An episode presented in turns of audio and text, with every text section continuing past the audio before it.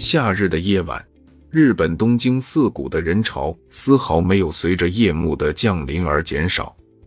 地铁旁，一群年轻人正在进行说唱表演，原本就热闹的街头顿时显得更加动感时尚。与此同时，在中国大连站前广场上，人们正在进行一种颇具中国特色的运动——广场舞。日本东京与中国大连这两个风格迥异、相距一千六百六十五公里的城市，在中日两国的近代史中有着万千勾连。在大连中山广场周围，散落着样式各异的欧式建筑。随着时间的流逝，这些极具异域风情的建筑已经渐渐与现代化的大连融为一体。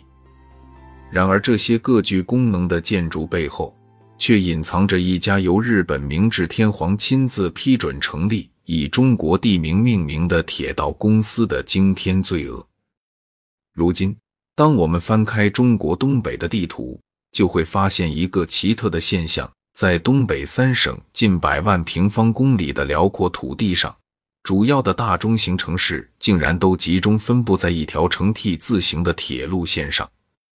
这条铁路的干线西起满洲里，东至绥芬河，支线则从哈尔滨向南，经长春、沈阳，直达旅顺口。这条全长将近三千公里的铁路，就是俄国自一八九七年就开始修建的中东铁路。中东铁路是中国东方铁路的简称，译作东清铁路、东省铁路。日俄战争结束后，称中东铁路，即中国东省部铁路之意。建设背景：一八九一年二月，沙俄决定兴建西伯利亚铁路时，就想在未来铁路的某一站上修筑一条深入中国境内的支线，以便直接与人口稠密的中国内地各省通商。一八九三年二月。俄国学者巴德马耶夫向负责修筑西伯利亚铁路的俄国财政大臣维特献策说：“西伯利亚铁路不仅要修到海参崴，而且应从贝加尔向南深入中国一千八百俄里，直达甘肃兰州。”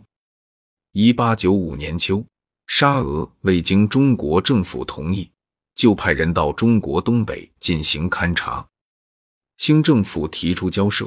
俄驻华使馆答称，俄国兴造西伯利亚铁路，将来可能与在东北日后兴造各铁路相接，所以自应将满洲铁道所能经过各地情节数端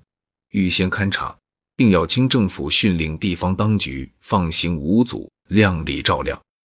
马关条约，中国付给日本的赔款相当于清政府两年半的税入总和，清政府财政拮据。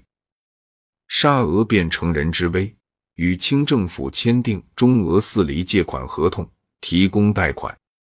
后来俄法成立由俄国控制的华俄道盛银行，规定该银行拥有可以在中国修铁路、开矿山、设工厂、代收税款等特权。这个银行后来成了沙俄借地筑路的工具。一八九六年四月十八日。沙俄正式向清政府提出，要求中国政府把满洲铁路干线及支线的租借权给俄国公司，而且不能让别的国家参与。